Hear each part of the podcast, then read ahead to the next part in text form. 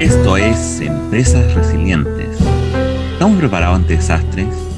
Un espacio de conversación sobre las mejores experiencias del sector privado en materia de gestión de riesgo desastre y su contribución a la sostenibilidad y continuidad del negocio. Damos inicio a un nuevo espacio de conversación en radio de contribución social del riesgo. Bienvenidos, mi nombre es Cristian Ramírez, estoy nuevamente con usted en este espacio donde hablamos sobre desastre y cómo podemos reducir su impacto en nuestras empresas. Como le he indicado, estamos, hemos invitado a importantes personalidades, personas que trabajan, que están desarrollando acciones que contribuyen a gestionar el riesgo de desastre en nuestras empresas, nuestras empresas resilientes. El capítulo número 10 vamos a hablar sobre empresas resilientes y la relación que tienen con el entorno, con la comunidad. Además, como esto es un espacio ciudadano, pueden eh, realizar sus consultas y comentarios al teléfono, el mensaje o pueden dejar un audio al WhatsApp más 569 30 92 08 70 más 569 30 92 08 70. El día de hoy, bueno, como toda historia, ¿cierto? Tiene un fin, pero esto no va a ser un fin solamente temporal. Tenemos nuestra última eh, sesión, la sesión número 10 de esta primera temporada que hemos realizado en este programa, esta serie de Empresa Resiliente, donde hemos hablado sobre las empresas.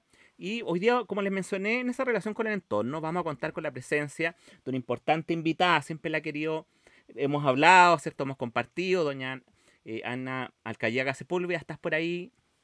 Sí, hola, buenas tardes, buenas tardes. Agradezco a Cristian la invitación a esta, a esta comunicación, a este intercambio con las comunidades de empresa resiliente, porque creo que es muy valioso, pero muy valioso tener estos espacios para que podamos compartir las experiencias, podamos compartir todos los aprendizajes que vamos teniendo, ¿cierto?, con la comunidad, porque a partir de lo, del todo territorial es que vamos a poder lograr hacer cambios, ¿cierto?, cambios desde, desde el territorio, le digo yo. Así que muchas gracias, Cristian, por la invitación. Muchas gracias, Ana. Bueno, Ana es docente de la carrera de Ingeniería en Prevención de Riesgo y Medio Ambiente en la Universidad de San Sebastián. Ha ocupado algunos cargos también. Hoy día colaboras también desde la mirada de reflexión en tus alumnos sobre esta temática y eres profesional muy importante en la Comisión de Reducción de Riesgo de Desastre Reconstrucción del Ministerio de Vivienda y Urbanismo. Desarrollas una función muy relevante además para implementar la política nacional de reducción de riesgo de desastre y los planes sectoriales que se compete. Dentro de su formación profesional eres ingeniería industrial, mención mecánica en la Universidad de Bio, Bio además tiene un postítulo, bueno, eres experto profesional en prevención de riesgo en la Universidad de Santa María, magíster en gestión de la salud en la Universidad eh, del Desarrollo y máster en economía de la UPC de Cataluña, España. Entonces tienes todo también una formación, por supuesto, que te eh, apoya además este proceso. Y esperando, como les, les hemos mencionado, en este espacio de discusión, la pregunta que estamos planteando es qué acciones debemos desarrollar para reducir el regosastre en nuestro entorno. Vamos a hablar, vamos a salir de las cuatro paredes, vamos a hablar también desde el entorno al teléfono más 569 30 92 0870 más 569 30 92 0870. Vamos a lo que nos corresponde, Ana, desde tu mirada, desde, desde la reflexión. Entiendo que estás hoy día más en, en el sur. Te agradezco porque nos has podido conectar. Yo sé que eh, es todo un desafío lo que estamos viviendo, porque no, hemos, no siempre eh, lo hemos pregonamos mucho la reducción del riesgo, pero mirado desde las comunidades, ¿por qué las comunidades deberían gestionar este riesgo? Porque tradicionalmente uno dice, bueno, esto, eh, cuando uno conversa, esto es parte de la naturaleza, es como la fortuna, la diosa fortuna, como decían ahí nuestra mitología, pero ¿por qué? ¿Por qué es relevante? Hablemos de las comunidades primero. Ah, sí, yo prefiero empezar con las comunidades porque efectivamente había estado eh, muy pendiente también en la región porque efectivamente el trabajo con las comunidades tiene que ver porque en realidad la, principal dificultad que tenemos como comunidad son las organizaciones, es decir, la gestión que tiene la comunidad y cómo se organiza para enfrentar, ¿cierto?, estas diferentes amenazas, tanto naturales como antrópicas y biológicas, que ha sido, ¿cierto?, la temática que hemos tenido en, Chile y en todo el mundo con respecto al COVID, con respecto a los incendios forestales, que sabemos que en Chile, ¿cierto?, el 99,7%, ¿cierto?, son provocados y solo un 3% son de origen más bien natural. Nosotros estuvimos en la región, ¿cierto? Efectivamente en Coelemu, con la comunidad, con los niños, con los adolescentes, con las familias, para también intercambiar conocimiento en, el aspecto de qué, poder hacer, ¿cierto? Y qué poder, y, qué, cuáles son las herramientas que tenemos. Por un lado, ¿cierto? Sabemos que hay obras que, hay, que tiene que ver con la interfase, con los cortafuegos que tenemos que mantener, ¿cierto?, dentro de la comunidad, porque esto es algo que tenemos que hacerlo permanentemente, no es algo que hacemos una vez y nunca más. Pero por otro lado, hay algo que me pareció muy efectivo con respecto al Parque Metropolitano, el Parque Med en Santiago, que es que sentamos nuestro el bosque. El bosque es nuestro, no es de la CONAF, no es de, la, de la forestal. El bosque es nuestro y como es nuestro, tenemos que cuidarlo entre todos y todas. Creo que ese es un aspecto fundamental que hay que eh, enfocar y sensibilizar. Y lo digo por porque efectivamente nosotros vivimos en un país que va a ser no solamente en, la, en el verano, sino que en todo el tiempo, yo diría que desde abril ya se, está, se están produciendo muchos incendios forestales, pero por sobre todo la sensibilización en este aspecto y además también lo que como plan podemos hacer, un buen diagnóstico comunitario y un buen plan para poder, cierto, enfrentar la amenaza, también tiene que ver en cómo las, las comunidades lo hacen, porque nosotros tendemos a pensar que la comunidad sabe y nos damos cuenta cuando estamos en el territorio que faltan herramientas. Cristian, cuéntame, ¿qué te parece? No, muy bien. Hablando de herramientas, ¿cierto? Eh, Exactamente. La importancia de ir generando la familia la primera protección hacia una cultura más sostenible, más resiliente, donde el riesgo de desastre es un actor muy importante que tiene que estar presente en el discurso y en nuestras prácticas diarias. ¿Qué herramientas metodológicas disponen? Siempre eh, cuando hablamos a veces con las comunidades, yo trabajé muchos años en, una organización de voluntariado, me decían, mira, explícamelo fácil. O sea, ¿qué, ¿Qué tenemos hoy día? ¿Cuál es la caja de herramientas que tú nos recomendarías para llevar a cabo, para llevar a cabo esta realidad? ¿Cierto? Que no sea solamente algo académico, sino que también eh, una propia realidad y que transforme, por supuesto, la vida de, de las personas. Exactamente, Cristian. Bueno, es justamente en lo que hemos estado trabajando. Nosotros sabíamos que ONEMI tenía un buen material, ¿cierto? El plan familia preparada, y por eso lo, comenté, y obviamente nuevamente teniendo otras metodologías como AIDEP y AXIDEP, que son las microsonificaciones de riesgo, ¿cierto?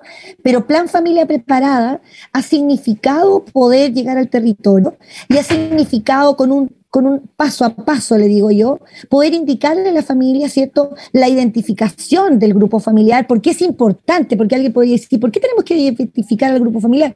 Porque tenemos que saber cuáles son las necesidades del grupo familiar y entendiendo también que estuve recientemente en un seminario, ¿cierto?, de personas con discapacidad y nos dábamos cuenta que nosotros tenemos no solamente... Eh, barreras arquitectónicas, sino que tenemos barreras de actitudes. Y eso también constituye, ¿cierto?, a que en el plan familia preparada podamos intercambiar, incorporar, yo le digo siempre humanitariamente, porque efectivamente las cosas no funcionan solamente con lo técnico. Y creo que eso también uno se da cuenta que la humanidad, la colaboración, e, el poner por sobre todo la vida de las personas, por sobre todas las cosas, es fundamental el plan familia preparada, ¿cierto? Ocho pasos, una identificación, ¿cierto? Del grupo familiar, una identificación de amenazas, una solución a aquellas amenazas encontradas, una, un, pequeño mapa, ¿cierto? De, de la casa de donde habitamos, los roles que son fundamentales, ¿cierto? Definir roles,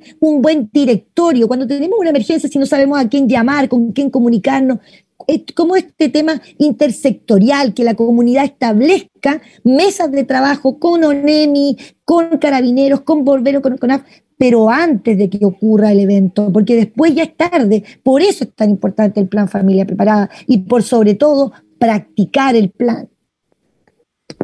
desde la práctica, desde la propia realidad, como tú mencionas, es importante que podamos ir incorporando estas herramientas Además, la sociedad que nos, ha tocado vivir, una sociedad distinta, eh, donde la comunidad tiene un actor muy, un rol muy importante.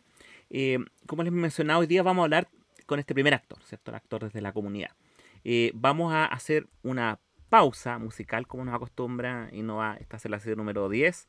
Mientras tanto, eh, vamos a reflexionar sobre eso y vamos ahora a acercarnos al otro actor, que son las empresas, ¿cierto? Las empresas que tienen una relación con la comunidad, que tienen que ser sostenibles, que hoy día deben considerar dentro de sus partes interesadas, muy importante, la mirada también que tengan sobre este actor, este contrato social que tiene el sector eh, público. Cuando hablo de empresas, para que sepan, también hablamos de pequeña y mediana empresa, ¿cierto? No siempre pensamos en la gran empresa y ahí te voy a pedir ahí también unas reflexiones sobre eso. Mientras tanto, vamos a escuchar un tema de de un disco homónimo, Love, de Nat King Cole del año 1965, pero además es muy atingente a lo que estamos viviendo. Ahí, para que te mantengas en línea, Ana. Vamos, que se puede. L is for the way you look No se está escuchando el audio. me.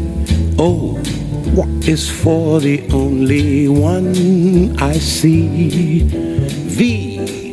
Is very, very extraordinary. Is even more than anyone that you adore can love. Is all that I can give to you. Love is more than just a game for two. Two in love can make it. Take my heart and please don't break it. Love was made for me and you.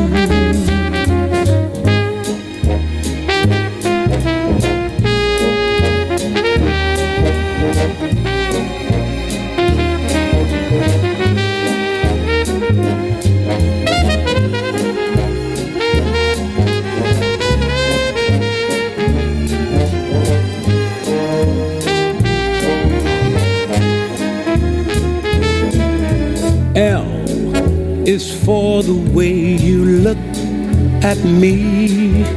Oh, o is for the only one I see.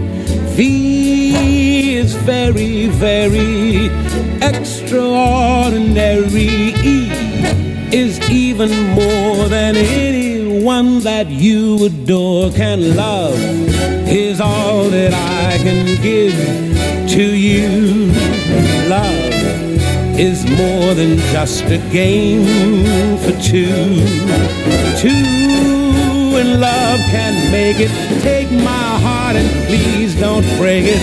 Love was made for me and you.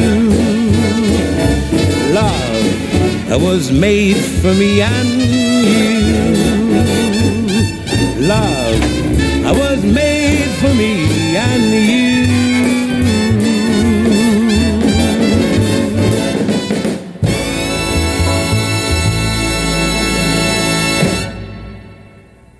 Muy. Después de esta pausa que hemos escuchado, les recuerdo que la pregunta del día de hoy es: ¿qué acciones desarrollamos para reducir el riesgo de desastre en nuestro entorno? Y desde la primera aproximación de la comunidad, vamos a hablar ahora de las empresas. Como este es un espacio de empresa resiliente. Ana, a tu juicio, ¿por qué las empresas deberían gestionar el riesgo de desastre, pero también considerando el entorno? Como hemos hablado también de la comunidad. O sea, hemos hablado de que nosotros tenemos que potenciar dentro del territorio el aumento de las capacidades, ¿ya? Las capacidades de recursos materiales, humanos y también recursos, ¿cierto?, técnicos. Y en ese sentido, eh, nosotros también como ministerio eh, hemos ido avanzando en esta tarea y hemos ido avanzando, pero en la construcción de nuevas infraestructuras, ¿cierto?, para, ¿cierto?, dar respuesta. Pero también necesitamos el apoyo de la empresa privada en todo lo que tiene que ver, ¿cierto?, en la implementación y en lo que tiene que ver también en que tengan las condiciones para poder funcionar estos centros. Entonces, para nosotros es fundamental la empresa privada y es fundamental para que todo este esfuerzo que estamos desarrollando desde el ámbito, desde la comunidad, desde el ámbito público, llegue y se mantenga en el tiempo, porque efectivamente esta gran inversión, ¿cierto?, tiene que tener un fruto, pero eso tiene que ver con que la comunidad también se prepare y con que las empresas privadas se de alguna manera se, se, involucren y, no solamente lo vean desde afuera. La comunidad y la empresa privada forma parte de la reducción de riesgo de desastre, porque en este tema, si no estamos todos, como dicen, y todas, no vamos a poder avanzar. Eh, eh, y esto tiene que ver mucho con lo que hablamos del país, cuando en un país solamente avanza un grupo y el otro se mantiene en, en, en un nivel muy bajo, el país no avanza, y esto es exactamente lo mismo. Bien, cuéntame, ya que eh, nos estamos acercando a las empresas, a, siempre he dicho, invertir en reducción de riesgo tiene muchos beneficios para los, centros de trabajo. Primero, cuidamos a las personas, que es lo más importante. Nos permite también mantener instalaciones, cuidamos la continuidad operacional del negocio. Eh, tiene un impacto también alto en, una imagen positiva reputacional de las, las empresas, sector privado, en una relación también eh, que a veces tensa, pero también vamos a hablar acá desde, lo positivo. Siempre, siempre es importante también mencionar eso. ¿Cómo ¿A través de qué forma tú crees, como te ha tocado también trabajar desde lo sectorial, pero también desde toda tu experiencia, de qué forma las empresas pueden apoyar? Apoyar desde el financiamiento, desde el levantamiento de capacidades, desde eh, el apoyo. ¿Cómo, ¿Cómo, lo ves en, en, temas de proyectos? Hablamos de proyectos, microproyectos, ¿cierto? Iniciativas súper concretas, proyectos ágiles que tengan una fecha inicio, fecha término, pero que queden después eh, en el tiempo, ¿cierto? No solamente que instalado en la infraestructura y que a lo mejor si la comunidad no siente que es suya, no se apropia, no, no la ama, no, no, no, tiene ese, ese, corazón que hemos dicho, como tú hablas del bosque, también estoy pensando, ¿qué, qué, de qué forma podríamos, podrían empezar a acercarse? ¿Cómo podrían apoyar a, a financiar estas, estas acciones?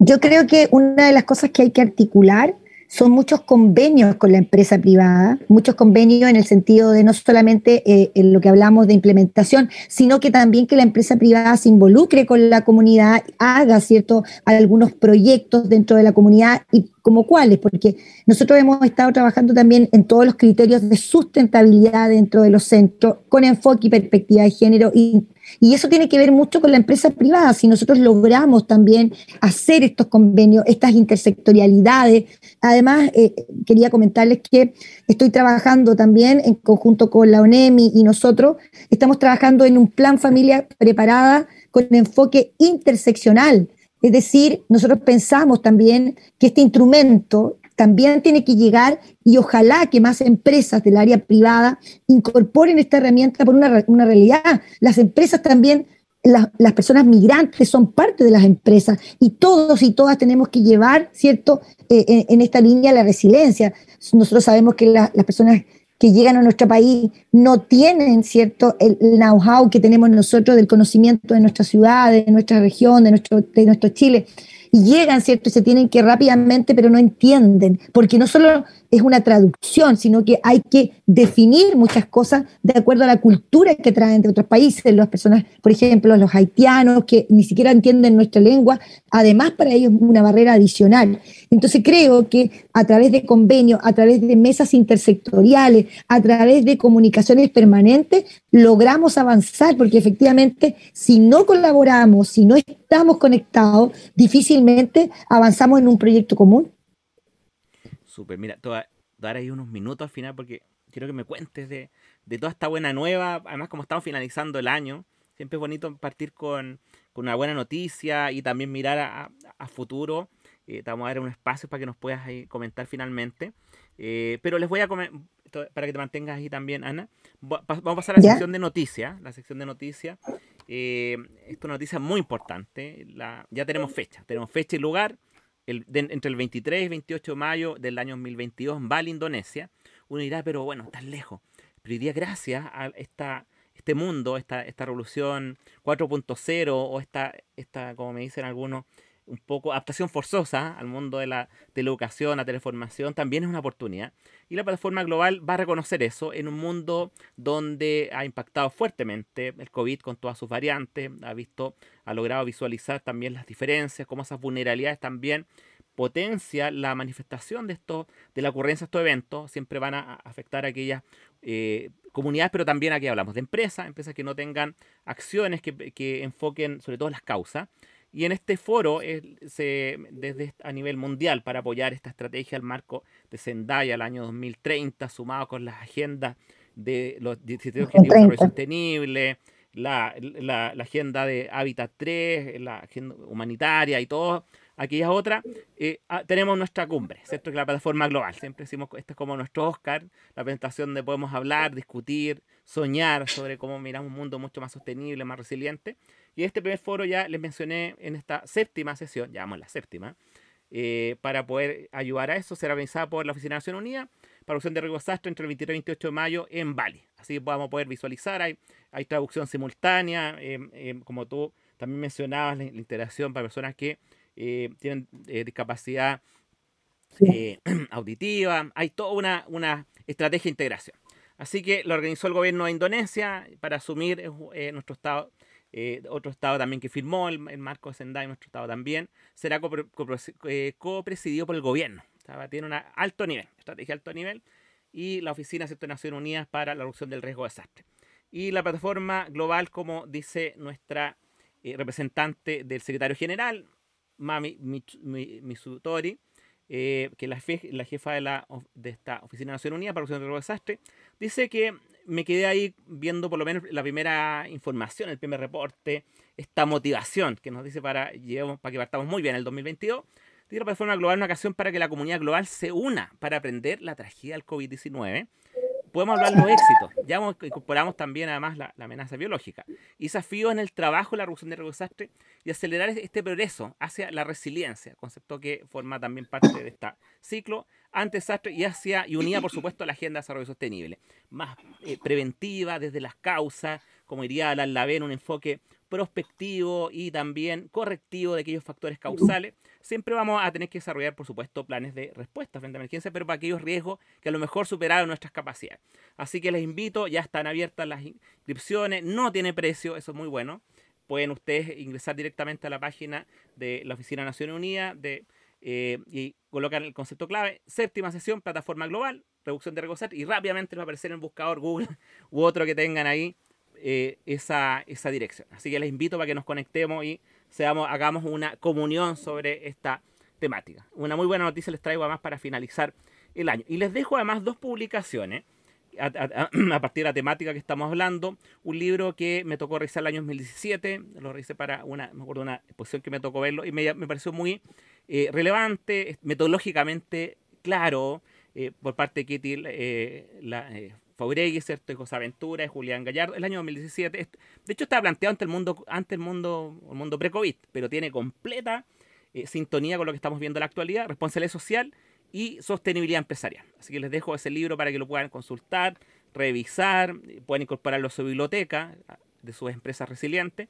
De esta, y por supuesto, eh, el, el maestro aquí que hemos hablado, ¿cierto? El, podríamos decir nuestra estrella. Familia preparada de Onemi, eh, pueden descargarlo, lo revisan ahí, colocarla y, además les muestra la metodología. Y además, uno cuando empieza a revisar a través de los canales de YouTube, tú ahí, bueno, ahí nos puedes contar también, eh, Ana, al, respecto, eh, ya se han elaborado microcápsulas, estamos en un, en un lenguaje digital, con las microhistorias, el storytelling y todas estas uniones. Yo siempre he dicho, si ocupamos las redes sociales, incorporamos a nuestro hijo en TikTok, en Instagram y todas estas herramientas, vamos ahí generando también, hablando que este tema, por supuesto, sea el día a día y que no sea de repente tan lejano o como de repente nos muestran algunas noticias como que el mundo más tragedia, sino que también podemos mirar también las iniciativas de adecuadas. Así que, como te he mencionado, te dejo unos minutos, a ver si nos puedes ir comentando qué es lo que se viene, qué buena nueva tenemos para el año 2022 en este sentido. Igual comentarte que hemos trabajado con las comunidades de campamento, que también es súper importante señalarlo, y, recientemente sacamos unas cápsulas con respecto a los incendios forestales, pero que las personas que hacen las cápsulas son las personas que son de campamento. Y eso fue muy importante porque eh, de alguna manera cuando hablamos los docentes de, de la enseñanza, hablamos que los alumnos aprenden cuando están ellos en el centro del conocimiento, es decir, forman parte de su crecimiento de conocimiento. Entonces, esto también significó para mí una experiencia que también fue muy grata porque las personas se involucraron y obviamente aprendieron también porque lo hicieron ellos mismos. Y por otro lado, como decía bien Cristian, en el ámbito del aumento de capacidades, tenemos un proyecto, ¿cierto?, que está recientemente, ¿cierto?, aprobado que, son los centros comunitarios, que seguramente se va a dar una noticia mucho más extensa a través de nuestro ministerio, nuestro ministro. Yo solamente quiero señalar que ha sido un trabajo muy arduo a través de la División de Política Habitacional y a través de la Comisión, pero que efectivamente llegó a materializarse y eso, eso también habla de que cuando todas las divisiones de alguna manera colaboran, llegamos a puerto. Dejo la invitación también que si las empresas privadas quieren colaborar o quieren, y quieren ser parte de los centros comunitarios para la preparación y respuesta, bueno, acercarse también al MIMBU y tenemos, ¿cierto?, toda la voluntad para generar, ¿cierto?, convenios, porque efectivamente lo que queremos es que las organizaciones comunitarias sean ellas las que gestionen, ¿cierto?, en el territorio, porque eso lo quiero comentar, que son las organizaciones comunitarias las que postulan, ¿cierto?, a través de entidades patrocinantes, pero finalmente son las organizaciones comunitarias a ellas son las que tenemos que llevar este conocimiento y obviamente el apoyo de la empresa para la resiliencia. Súper, entonces, si yo fuera ahí una empresa región, ya que nos escuchan empresas de, regiones, debería acercarme al MIMBO, bueno, hablar de este proyecto, ya sabes que estoy interesado, de repente está, siempre están las redes, las miradas de redes, incorporarnos, por supuesto, es una muy buena entrada para poder desarrollarlo y, podríamos también contribuir, contribuir desde nuestras capacidades. Porque de repente pensamos solamente financiamiento, no, puede ser capacidades técnicas, ahora hombre. Yo también voy a, voy a sumar iniciativa ahí como, como pyme, también a poder apoyar horas en, la comunidad, fortaleciendo capacidades. Creo que todos tenemos que hacer nuestro, nuestro rol, tenemos un rol y responsabilidad y somos actores, que es lo que hemos querido mostrar en este, este ciclo de estas 10 sesiones. Y pucha, te agradezco infinitamente. Yo sé que estás además en el sur, en la zona muy, muy afectada en este momento. Yo, yo agradecía, eh, mientras estábamos ahora conectados, de que tuviéramos tener esa señal, porque pasa de repente se pueden Absolutamente. los efectos de los desastres, pero ha, sido muy buen programa. ¿Algo que nos quisieras decir ahí para cerrar? Sí, sí, solamente que estamos tratando y estamos de la manera de llegar a aquellas comunas que efectivamente no cuentan con tanto conocimiento, con cuanto con tampoco especificación técnica, para poder llegar con los proyectos ¿cierto? de infraestructura, para poder colaborar con aquellas comunas más vulnerables. Y eso estamos tratando de lograrlo, ¿cierto? Y, y ese ha sido el objetivo del 2021 y también va a ser el objetivo del 2022 Acá en Quillón, acá en la región, hace falta bastante, ¿cierto? Todo lo que tiene que ver con la obra de gestión, pero también el aumento de capacidades. Nosotros sabemos que en Coelemo tuvimos muchas hectáreas quemadas, ¿cierto? El año pasado y este año también, ustedes han visto las noticias, se han quemado muchas hectáreas tenemos que lograr entre la comunidad, entre la empresa privada, entre las empresas públicas y todos los organismos que están de cara a la respuesta, lograr disminuir ¿cierto? los efectos adversos que tienen ¿cierto? los incendios y otras amenazas naturales y antrópicas. Así que gracias, Cristian, por la invitación y gracias a todos los y todas los que nos están escuchando y los invito a ser parte de este gran proyecto.